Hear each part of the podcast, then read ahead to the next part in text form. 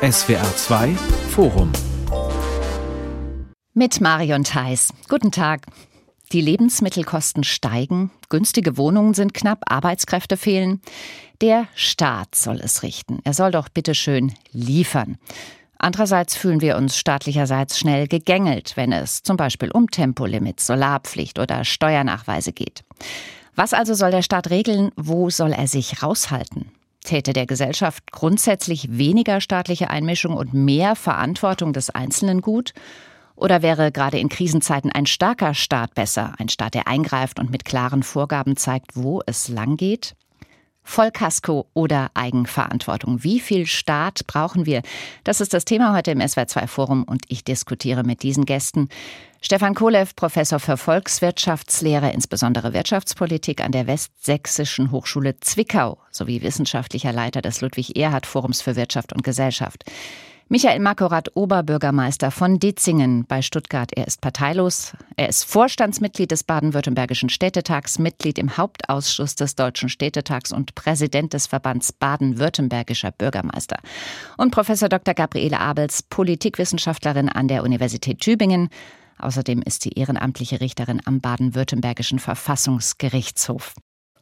Leben ohne Risiko, trotz des Kriegs in der Ukraine, trotz Klimawandel, trotz Krankheit und Seuchen, die es ja gibt. Eine solche Art von Rückversicherung wünschen sich viele Bürgerinnen und Bürger vom deutschen Staat. Ist das zu viel verlangt, Frau Abels? Das ist nicht zu viel verlangt, gerade in Krisenzeiten, in denen äh, die Menschen verunsichert ist, braucht es natürlich einen äh, durchaus auch starken Staat, der unterstützt, der gerade die Schwachen unterstützt, der aber auch Regeln, die er setzt, durchsetzen kann. Mhm. Und ein völlig risikoloses Leben auf Kosten des Staates? Das kann es nicht geben. Das äh, Risiken müssen die Menschen immer auch selber tragen und tragen sie aber auch selber. Aber der Staat muss unterstützen.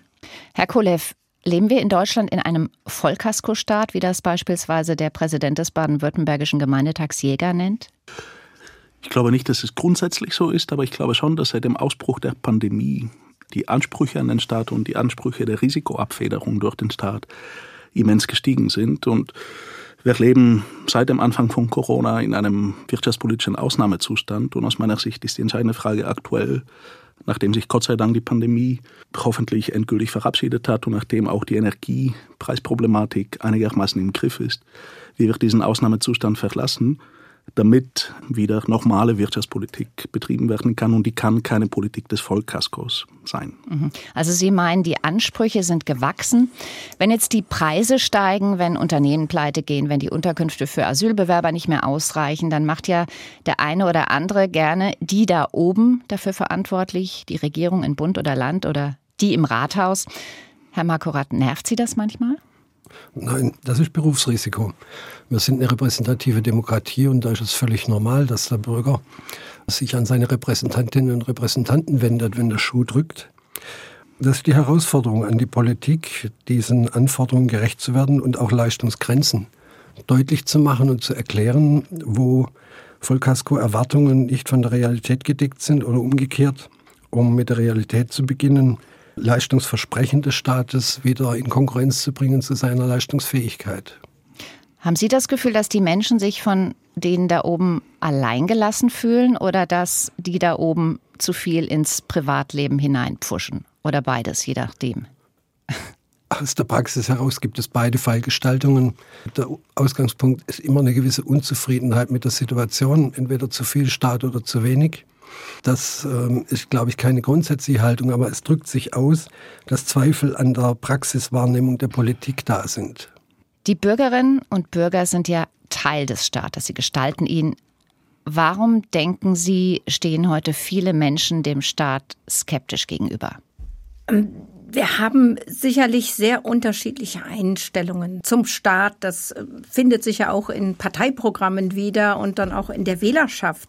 Wir haben beobachten, dass es durchaus ein abnehmendes äh, Vertrauen in die staatlichen Institutionen gibt, gerade in die politischen Institutionen, weniger in die rechtsstaatlichen, aber das gerät auch so ein bisschen ins, ins Wanken weil Wahrnehmung da ist, es wird zum Teil viel versprochen, aber die äh, Fähigkeit, auch die Durchsetzungsmöglichkeiten dessen sind dann doch begrenzt und dieses Missverhältnis führt dann durchaus auch zu Vertrauensverlusten. Aber der Staat kümmert sich doch sehr viel, das haben wir ja gerade gesagt. Gerade in den vergangenen Krisen wurde viel gemacht. Manche denken vielleicht zu viel, trotz dieses Kümmerns so viel Misstrauen? Vielleicht kann man aber auch sagen, dass der Staat einerseits manchmal seine Kernaufgaben nicht so erfüllt, wie man es in Deutschland gewohnt ist. Ich bin seit 25 Jahren in Deutschland, komme aus Bulgarien. Und was so die basalen hoheitlichen Aufgaben wie Infrastruktur oder Bildung angeht, hatte ich damals das Gefühl, dass die eigentlich besser bewältigt sind, als sie es heute manchmal sind, Stichwort Bahn oder Verkehrsinfrastruktur oder eben Unterricht. Und es kann vielleicht auch der Eindruck entstanden sein bei einigen Bürgern, ich habe lange in Sachsen gelebt, dass der Staat sehr, sehr vieles tut, vielleicht aber das, was am dringendsten notwendig ist, nicht. Und äh, so entsteht äh, der Eindruck, dass es ein überforderter Staat ist. Und deswegen finde ich auch diese Frage mehr Staat oder weniger Staat eigentlich nicht so ganz zielführend. Aus meiner Sicht ist es eine qualitative Frage. Welchen Staat wollen wir? Und was soll dieser Staat in seiner bestimmten Rolle, die man ihm ganz besonders zutraut, unbedingt erfüllen? Das ist sozusagen die Pflicht. Und dann gibt es noch die Kür, äh, die er darüber hinaus leisten kann, aber eben nur, wenn er seine Kernaufgaben eben abgedeckt hat. Ich würde Ihnen dazu stimmen, aber was jetzt, weil Sie gesagt haben, Pflicht und Kür, was alles Pflicht ist, was Kür ist, ist ja auch Teil der politischen Auseinandersetzung. Da gibt es von in den Parteien unterschiedliche Positionen. Also ist klimaaktive Klimapolitik, ist das Pflicht oder ist es Kür?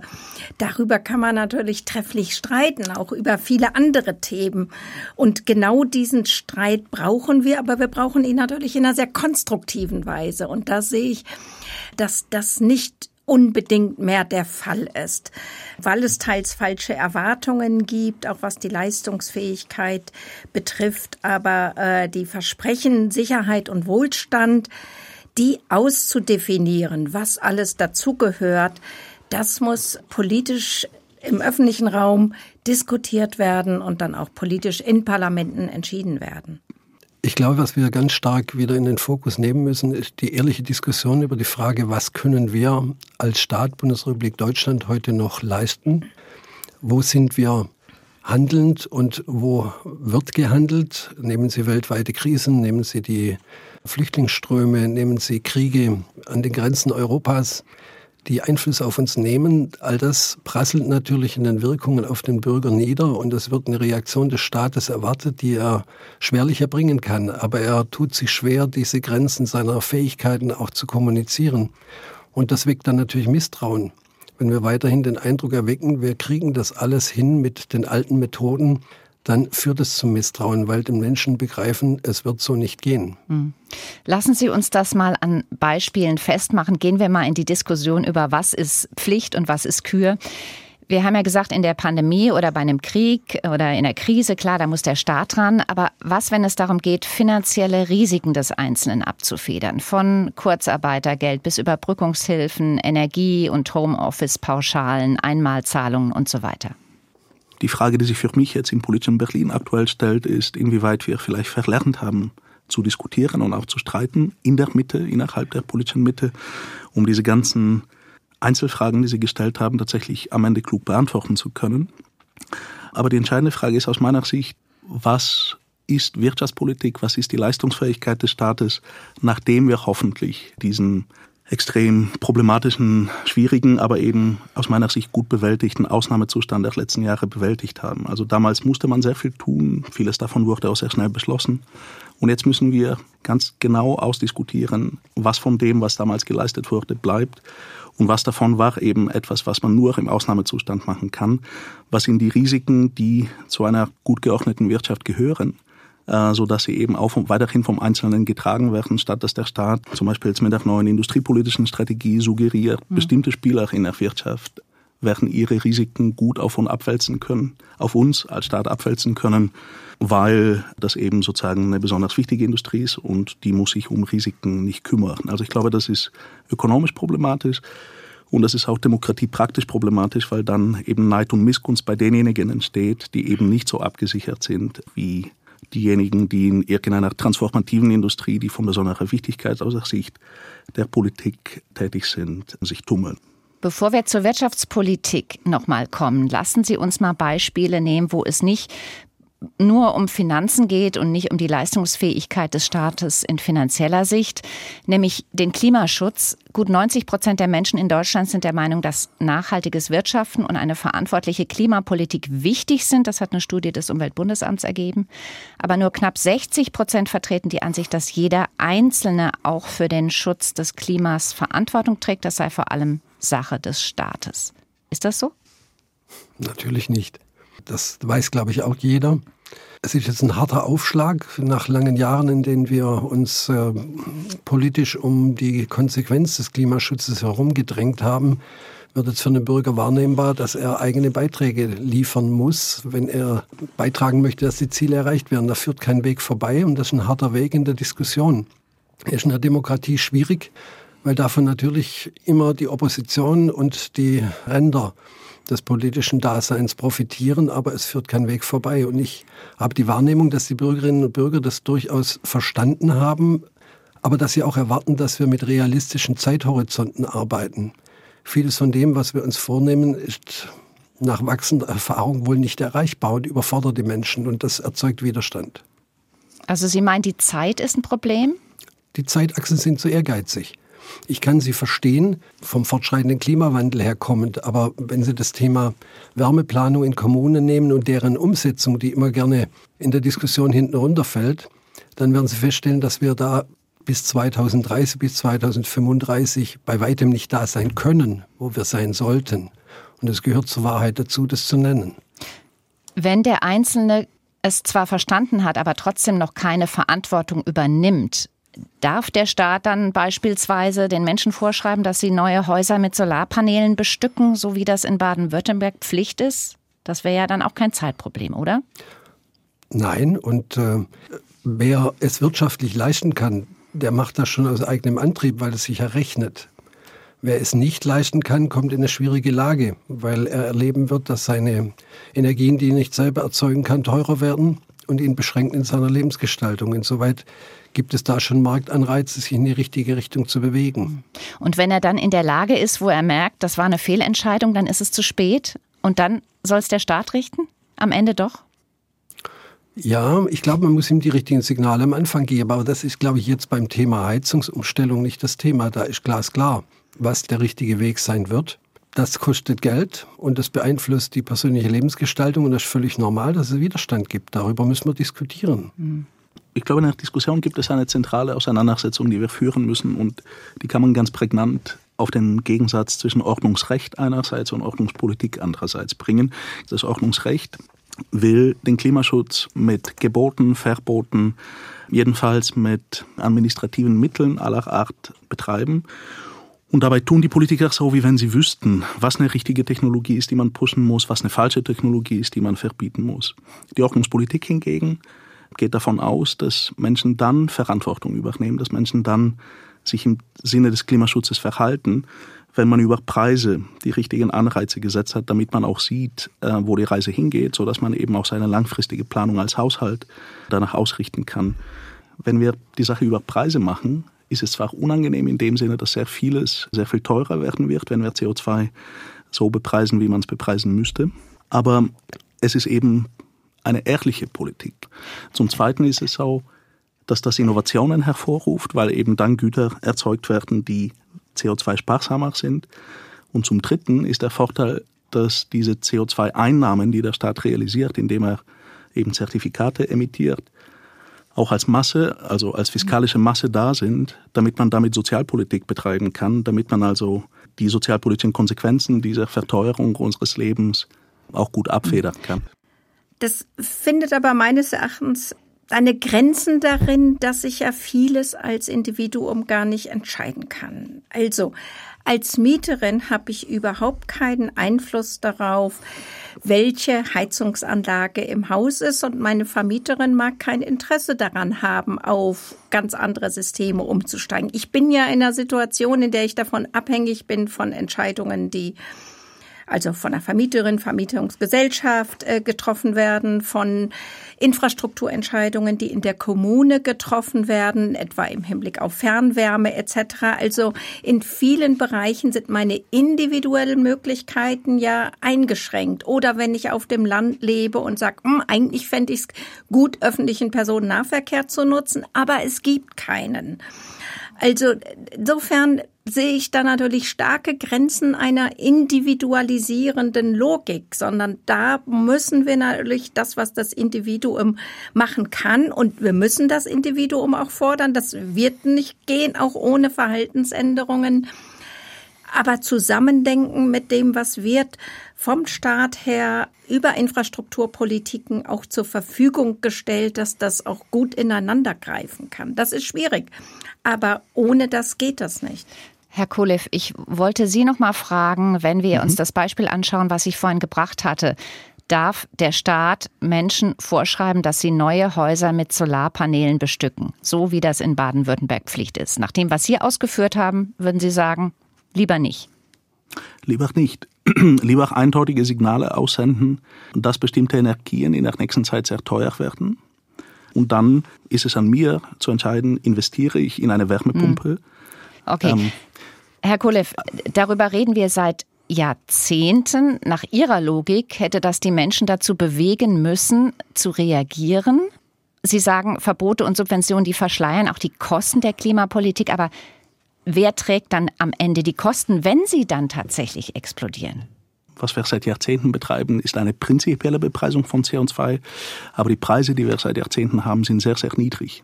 Und es ist nicht überraschend, dass auf diese sehr niedrigen Preise, die auch nicht alle Sektoren der Volkswirtschaft betreffen, die Menschen noch nicht so reagiert haben, weil es eben keine hohen Preise sind. Ich glaube, wenn wir sagen, wir führen CO2-Bepreisung umfassend ein über alle Sektoren, eben auch was den Wohnungsbau und auch was den bestehenden Wohnungsbestand angeht, indem wir einfach den Zertifikate, die Zertifikate-Emissionen in der Zeit reduzieren, dass sich eben die CO2-Preise wirklich verteuern, anders als heute und anders als in den letzten Jahren bin ich fest davon überzeugt, dass eben von solchen Gütern weniger nachgefragt wird. Wir waren in den letzten Jahrzehnten nicht konsequent in dem, dass wir gesagt haben, wir haben ein Problem mit CO2, also muss das Problem teuer werden.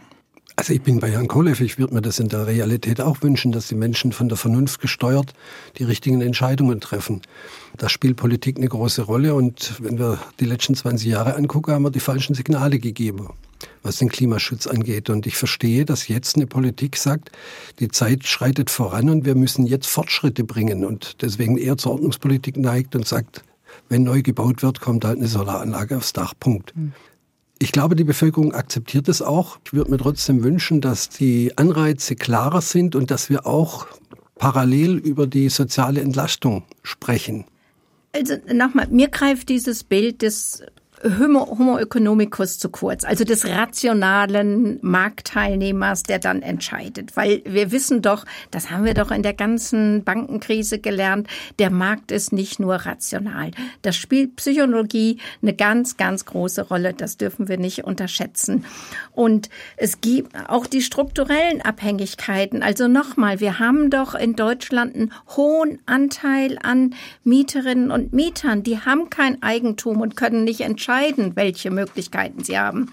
Es ist vollkommen richtig jetzt bei den ganzen Reformen, Dezentralisierung der Energiestruktur, etwa die Möglichkeiten der Balkonkraftwerke zu eröffnen, da die Rechte auch von Vermietern einzuschränken, das zu verbieten da über kleinteilige Lösungen voranzugehen. Aus Vermieterperspektive, aus Perspektive der großen Gesellschaften ist es nicht unbedingt attraktiv, da jetzt äh, in der entsprechenden Weise energetisch zu sanieren. Das verursacht erstmal Kosten, die man vielleicht gar nicht wieder auch auf die Vermieter umlegen kann. Also ich sehe hier eine große Diskrepanz in, in der tatsächlichen Handlungsfähigkeit. Ich bin da voll d'accord. Wenn Sie die Verkehrswende nehmen, da wird am stärksten deutlich, dass der Mensch kein vernünftiges Wesen ist. Da sind wir von Emotionen geplagt und äh, haben ein Problem damit, 100 zu fahren. Außer wir fahren nach Frankreich in Urlaub, da können wir es, aber in Deutschland ist es undenkbar. Und da glaube ich, ist zur Überwindung solcher Aspekte ein starker Staat durchaus manchmal notwendig. Äh, ich habe nichts gegen den starken Staat, ganz im Gegenteil. Gleichzeitig sträube ich mich aber dagegen, die Menschen für im Großen und Ganzen irrational zu erklären. Also die Verhaltensökonomik hat nicht gesagt, dass Menschen irrational sind, sondern auch, dass Menschen bei bestimmten Entscheidungen irrational sind. Wir reden aber hier über fundamentale Entscheidungen, die äh, zum Beispiel wie Häuserbau, die wirklich meinen gesamten Lebensentwurf betreffen. Und da kann man schon sagen, dass bei solchen wichtigen Entscheidungen, anders als bei der Entscheidung, sich einen Kaugummi zu kaufen oder nicht, Menschen durchaus die Zeit investieren, die es braucht, damit ich eine kluge Abwägung treffe. Ich will nicht sagen, der Mensch ist unfehlbar und der Mensch ist immer rational, aber ich träume mich dagegen zu sagen, Menschen sind bei lebenswichtigen Entscheidungen trotzdem von Emotionen getrieben und wägen nicht klug ab. Vollkasko oder Eigenverantwortung? Wie viel Staat brauchen wir? Darum geht es heute im SWR2-Forum mit der Politikwissenschaftlerin Gabriele Abels, dem Ditzinger Oberbürgermeister Michael Makorat und dem Ökonom Stefan Kolev. Bleiben wir bei sozialen Aspekten. Vor allem der Krieg in der Ukraine hat die Inflation enorm angeheizt. Energie- und Lebensmittelpreise sind stark gestiegen. Der Klimawandel wird voraussichtlich die Preise für Lebensmittel in Zukunft weiter steigen lassen. Wann muss der Staat die Bürger finanziell unterstützen, wenn Dinge passieren, die weder der Bürger noch der Staat beeinflussen kann oder verschuldet hat? Ich finde, da muss man vorsichtig sein, um auch da wieder keine falschen Erwartungen zu wecken in Zeiten der Inflation und die begleiten uns jetzt eine ganze Weile und macht auch keine Anzeichen, dass sie demnächst ganz verschwindet, muss man ganz, ganz doll mit staatlichen Geschenken aufpassen, denn das erzeugt neue Kaufkraft und diese neue Kaufkraft heizt die Inflation wieder an. Wir haben eigentlich den Inflationsschub bekommen, als Donald Trump in den USA in den frühen Pandemiemonaten immens viel Geld an die Menschen gegeben hat. Das heißt, der Staat kann einiges tun. Das nennt sich Angebotspolitik. Das heißt, er muss mit Entbürokratisierung, mit Abbau von Einschränkungen, die das Angebot an Gütern ähm, eben einschränken. Da kann er tatsächlich sehr viel tun, damit sich das Angebot ausweitet. Aber er muss aufpassen, wenn es um Nachfragestimulierung ist, was unser üblicher Reflex ist. Was, wenn die Menschen sich ihr Essen nicht mehr leisten können? Das gilt sicher nicht für die Mehrheit, aber doch für manche. Ich vertraue immer auf den deutschen Sozialstaat und ich glaube nicht, dass bei der momentanen Höhe des Bürgergeldes jemand im Land sich das Essen nicht leisten kann. Ich würde aus der Praxis heraus da etwas zurückhaltender agieren. Wenn ich sehe, wie die Nachfrage in unseren Tafelläden gestiegen ist, dann zeigt sich doch, dass äh, Bürgergeld möglicherweise nicht ausreicht, um sich Essen leisten zu können. Das Leben ist sehr, sehr teuer geworden für alle, auch für die am unteren Rand der Gehaltsskalen. Und da müssen wir schon drauf schauen, weil das die Aufgabe, die vornehmste Aufgabe des Staates ist, die Würde des Menschen zu schützen.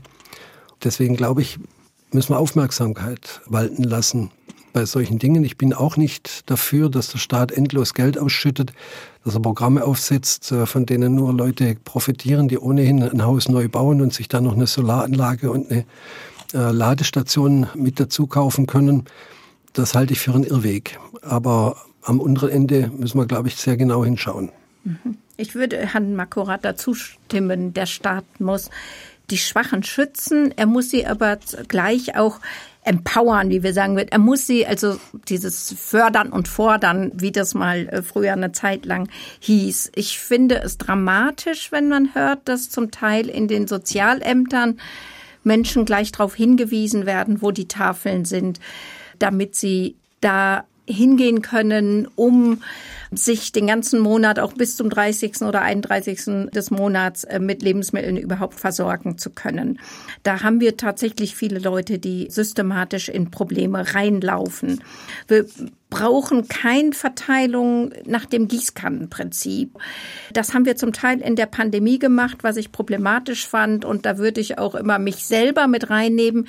Als Professorin habe ich ein anständiges Gehalt. Da brauche ich viele dieser Maßnahmen nicht. Ich kann mit meinem Geld gut auskommen, aber andere eben nicht, die nur 1000 Euro oder auch nur 2000 Euro im Monat zur Verfügung haben und dafür eine Familie durchziehen müssen. Wir brauchen da eben auch eine Ermächtigung. Wir brauchen natürlich auch einen starken Staat im Hinblick auf Schule auf Kinderversorgungseinrichtungen, äh, auf Kindergärten, um auch zum Beispiel all die vielen Alleinerziehenden, denen es nicht möglich ist, am Arbeitsmarkt zu partizipieren, weil sie Kinder zu versorgen haben, dass sie auch erwerbstätig werden können. Das ist sowas, was natürlich überhaupt nicht zu individualisieren geht. Da brauchen wir massive staatliche Aktivitäten, um Leute in die Berufe zu kriegen, um die Einrichtungen zu schaffen. Sicherlich auch ein Stück weit Entbürokratisierung, weil selbst für Tagesmütter ist es nicht einfach, überhaupt oder Tagesväter tätig zu werden. Aber da gibt es viele Bereiche, da brauchen wir einfach viel Staat. Wenn ich nur ergänzen darf, also wenn ich mir den deutschen Sozialstaat anschaue, den ich in vielen Bereichen als sehr leistungsfähig empfinde, finde ich, sollten wir die Diskussion einfach auch mit einer gewissen Bestandsaufnahme dessen führen, was bereits da ist. Und ich finde, es ist sehr, sehr viel da. Ich bin ein extrem empathischer Mensch und ich bin in einer sehr armen Gesellschaft aufgewachsen. Also das Letzte, was ich nicht bin, ist, dass ich mit jemandem, der in Armut lebt, keine Empathie aufbringe. Gleichzeitig ist es so, dass wenn man Sozialleistungen erhöht, man auch aufpassen muss, dass das Lohnabstandsgebot von relativ gering qualifizierten Menschen zu der Höhe des Bürgergeldes weiter schrumpft und man dann vielleicht diesen Menschen eben auch den Gefallen dahingehend nicht tut, als sie eben sich aus dem Arbeitsmarkt verabschieden. Also da müssen wir einfach sehr vorsichtig sein. Hm. Lassen Sie mich noch mal ein Beispiel anführen: Die Kindergrundsicherung. Wäre es nicht, so wie wir bisher geredet haben, sinnvoll, jedem Kind einen gewissen Betrag man könnte das auch auf jeden Menschen ausweiten, wäre nochmal was anderes. Aber nehmen wir jetzt erstmal, jedes Kind hat einen gewissen Betrag, der ihm zugestanden wird, der alles abdeckt, was nötig ist. Mit dem Effekt, dass der Staat sich aus allen anderen direkten Kinderleistungen rausziehen kann. Zuschüsse für Schulbücher, Klassenfahrten, Musikunterricht, was es noch so gibt. Entbürokratisierung, deutlich weniger Verwaltung mit einer Leistung. Macht das Sinn? In einer idealen Gesellschaft kann man darüber nachdenken. Sie müssen diesen Betrag eben so anlegen, dass er auf lange Sicht ausreicht. Ob das jeder kann, ist eine Frage. Und es gibt natürlich auch äh, Risiken auf der Strecke, die zum Kapitalverlust führen können. Deswegen habe ich eine gewisse Skepsis gegenüber diesem Vorschlag. Ich weiß nicht, ob es funktioniert. Wir haben ein Modell, das eingeschränkt funktioniert und alles, was dann diskutiert wird, sollte besser sein und nicht nur im Modell, sondern in der Praxis. Und da muss man das gesamte System in den Blick nehmen, das da beteiligt wird. Ich habe da Zweifel. Eine solche Vereinheitlichung von Leistungen macht ja dann Sinn, wenn das Kind, ich sag mal, aus einem bulgarischen Gastarbeiterhaushalt die gleichen Probleme und die gleichen Zugangsprobleme zur Teilhabe in der Gesellschaft hat wie ein Akademikerkind in Tübingen. Und ähm, da muss man, glaube ich, aufpassen, dass man Gleiches nur dann gleich behandeln sollte, wenn es auch hinreichend gleich ist. Wenn aber die Unterschiede in den Problemlagen bei den verschiedenen Familien und deren Kinder so unterschiedlich sind, wie sie manchmal sind, ist vielleicht die Gleichbehandlung nicht gerecht und auch nicht zielführend. Da reden wir aber dann nicht mehr über Geld. Mhm. Doch, Oder? da reden wir über die Ausgestaltung dessen, wie dieses Geld für verschiedene Problemlagen eben vielleicht auch unterschiedlich ausgegeben werden soll. Ich glaube aber schon, dass wir nicht nur über Geld reden dürfen, wenn wir die Teilhabe von Kindern sicherstellen wollen, bei der Unterschiedlichkeit der Elternhäuser, die wir haben. Das ist mehr als Geld und Zinsen. Da geht es um, um staatliche Betreuung, um Öffnen von Türen, um Bildung. Und das ist mehr als das Geld zur Verfügung stellen. Da bin ich sehr überzeugt davon aus der Anschauung. Stimme ich zu. Sie waren sich eigentlich alle einig, dass Sie gesagt haben, der Staat muss vor allen Dingen die Schwachen unterstützen. Die kann man nicht einfach sich selbst überlassen, das ist ganz klar.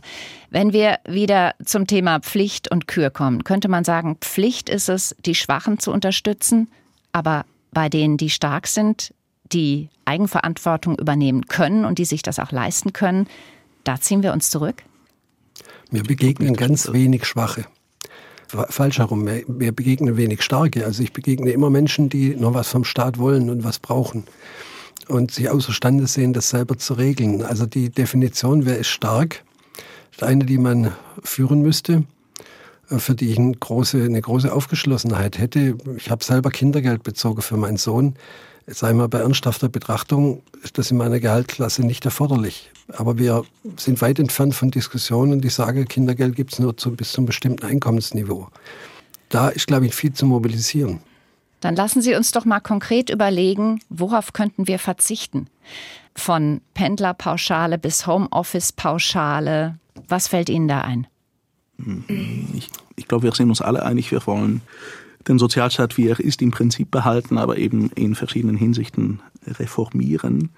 Und ähm, die grundsätzliche Ordnungsfrage ist aus meiner Sicht, erstmal eine Bestandsaufnahme zu machen und zu gucken, was ist denn alles da. Also der deutsche Steuerstaat oder der deutsche Sozialstaat haben inzwischen aus meiner Sicht eine derartige Komplexität erreicht, dass man mit Einzelvorschlägen, was machen wir mit einem Tempolimit oder was machen wir mit bestimmten steuerlichen Privilegien, dass wir da uns ein Stück weit im Klein-Klein verlieren. Also aus meiner Sicht haben wir in dem Bestreben, Einzelfallgerechtigkeit in vielen Fällen walten zu lassen, einen unglaublichen Flickenteppich an Privilegien hergestellt, mhm. so dass sich sozusagen die grundsätzliche Ausrichtung von Reformen momentan und eigentlich immer schon ähm, dahingehend laufen lassen möchte, dass man sagt, wie kommen wir wieder zu einigermaßen allgemeinen Regeln in der Besteuerung, in der Sozialstaatlichkeit, statt eben über die Abschaffung von einzelnen Privilegien nachzudenken, was wiederum andere Leute privilegiert ähm, und so weiter und so fort. Also das fände ich sozusagen die wichtigere Diskussion, weil es inzwischen niemand mehr überblickt. Nicht mal meine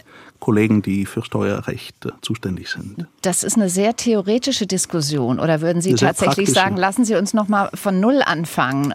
Sonst unterfüttern Sie es doch bitte mal mit, mit Beispielen, weil irgendwo Gerne. müssen wir ja beginnen. So wie ich Sie ja. verstanden habe, ist die Notwendigkeit da und der Wunsch. Ganz praktisch. Meine Mutter ist in Bulgarien Ärztin und wir haben ein Steuerrecht, in dem sie ihre Steuererklärung innerhalb von 45 Minuten jedes Jahr machen kann.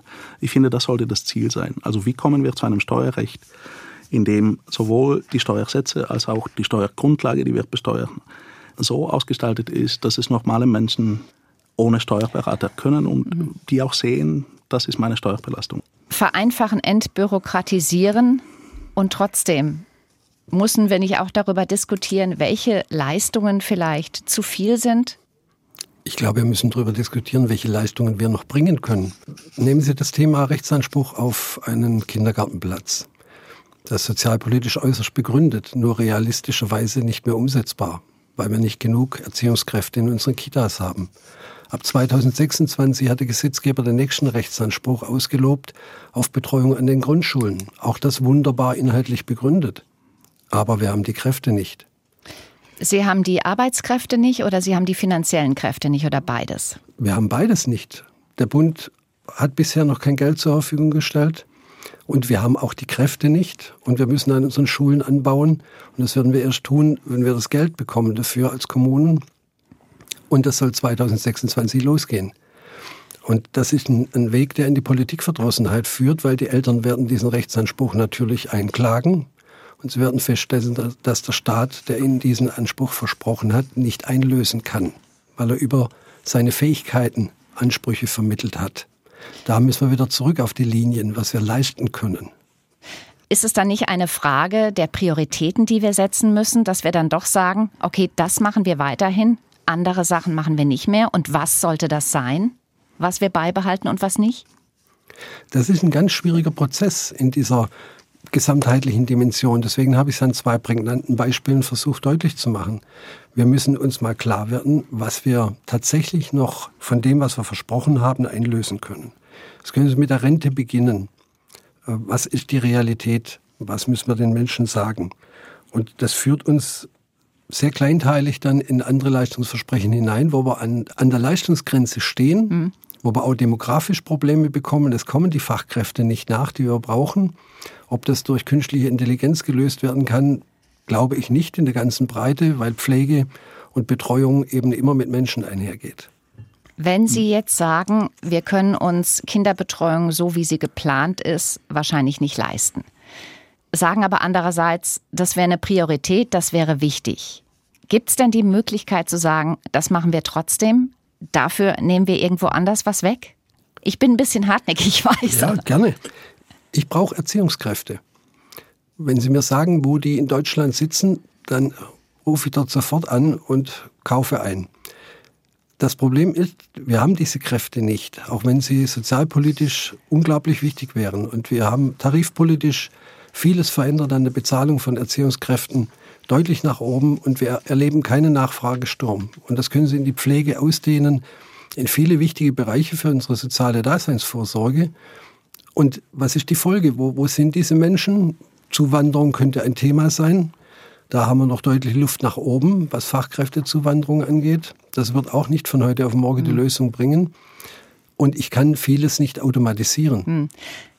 Ja, ich meine, wenn wir uns das sagen, wenn Sie sagen, Herr Makurat, wir können uns das nicht mehr leisten und aus der Perspektive der Kommunen sehe ich natürlich sehr deutlich diese Probleme, aber dann ist die Frage, welche Folgen hat das, wer das äh, abfangen muss? Und ich sehe das auch aus einer Perspektive von, von Gleichstellungspolitik, von, aus einer Perspektive, welche Folgen hat das dann vor allen Dingen für Frauen als Mütter? Wir haben das in der Pandemie schon gesehen, dramatisch, wie die Belastung für Frauen, äh, für Mütter angestiegen ist, äh, die hauptsächlich für die Kinderbetreuung dann verantwortlich gemacht wurden für Alleinerziehende in einer besonders dramatischen Weise, wenn dann diese Strukturen nicht mehr da ist, der Staat nicht mehr liefern kann.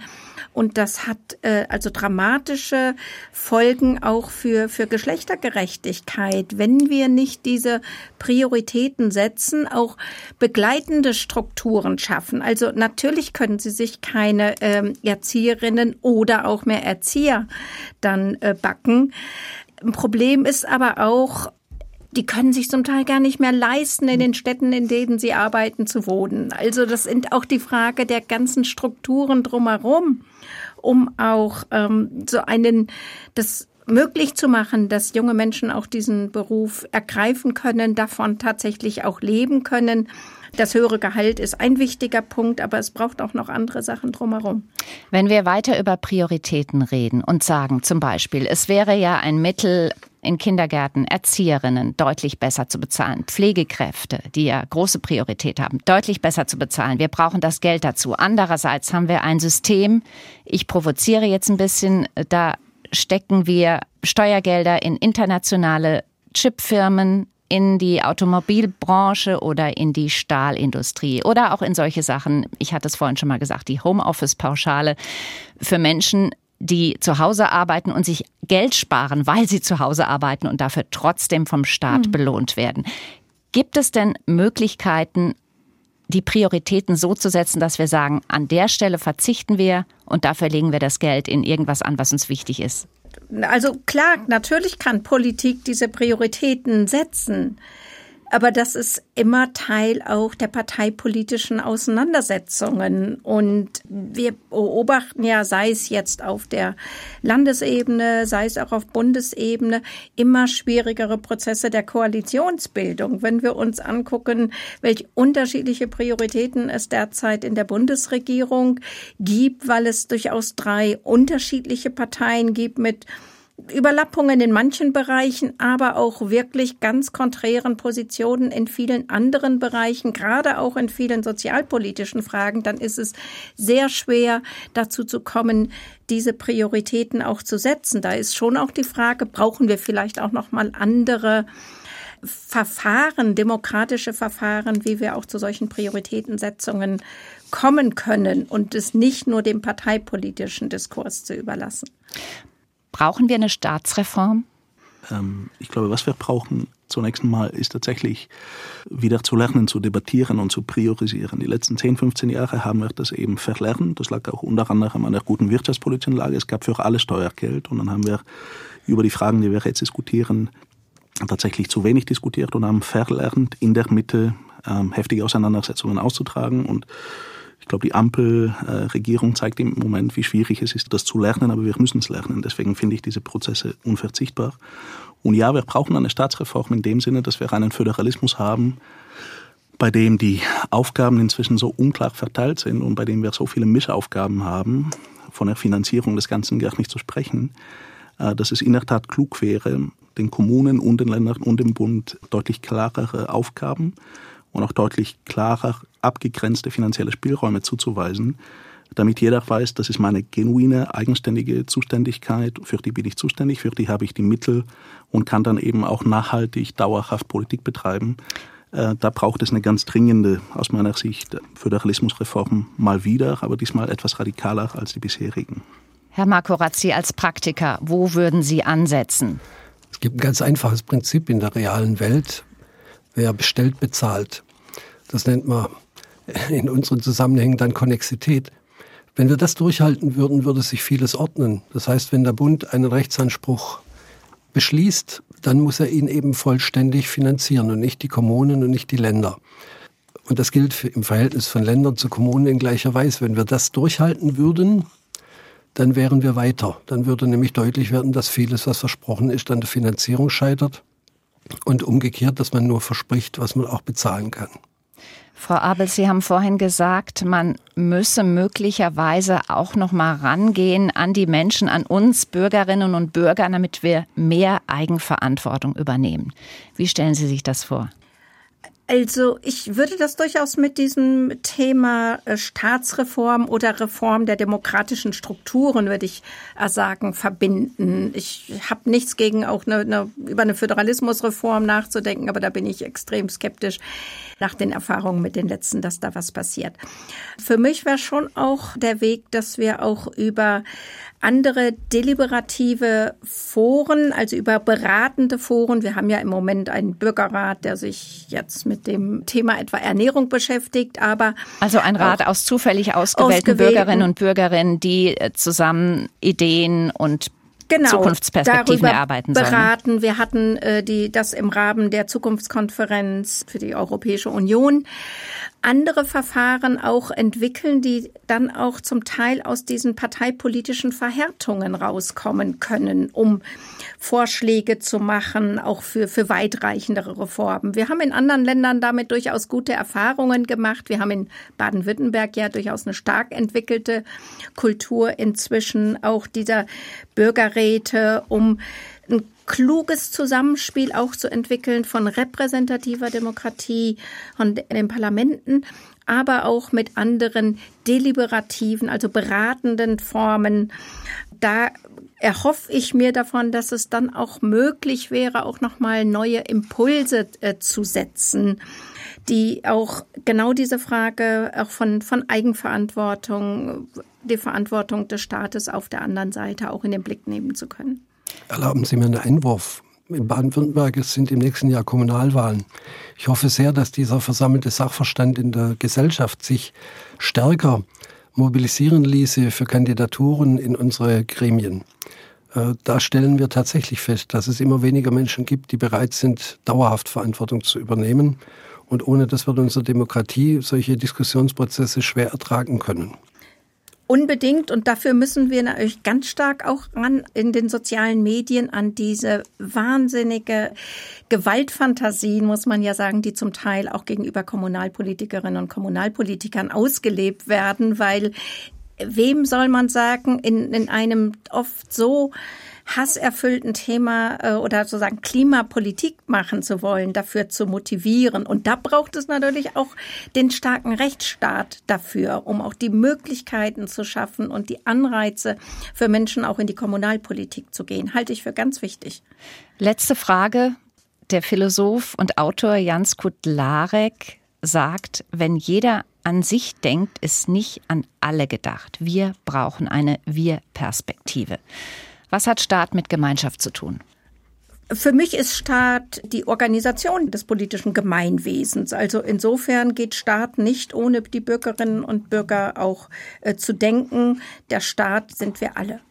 Ich kann mich dem nur anschließen. Unsere Verfassungsväter haben auch darauf hingewiesen, dass äh, der Staat für die Bürger da ist und nicht umgekehrt. Er ist also vom Einzelnen zwar gedacht, aber er schließt die Gemeinschaft ein und organisiert sie ich würde schon sagen, dass es einen Unterschied für mich gibt zwischen den kleinen Gemeinschaften, wo es jeweils ein Wir gibt, und einer pluralistischen Gesellschaft, wo ich mich mit dem Wir in Singular manchmal ein bisschen schwer tue. In der Zivilgesellschaft gibt es das Wir in Plural, in jedem Club, in jedem Verein. Und es muss natürlich ein Mindestmaß an Kohäsion auch in einer pluralistischen Gesellschaft geben. Aber ob es für ein Wir reicht, bin ich bei einigen Politikdiskussionen nicht, nicht ganz sicher. Vollkasko oder Eigenverantwortung. Wie viel Staat brauchen wir? Das war das Thema heute im SWR2 Forum. Mitgeredet haben die Tübinger Politikwissenschaftlerin Professor Dr. Gabriele Abels, der Ökonom Professor Dr. Stefan Kulle vom Ludwig-Erhard-Forum für Wirtschaft und Gesellschaft und Michael Makurat, Oberbürgermeister von Ditzingen und Präsident des Verbands baden-württembergischer Bürgermeister. Mein Name ist Marion Theis. Danke fürs Mitdiskutieren und fürs Zuhören.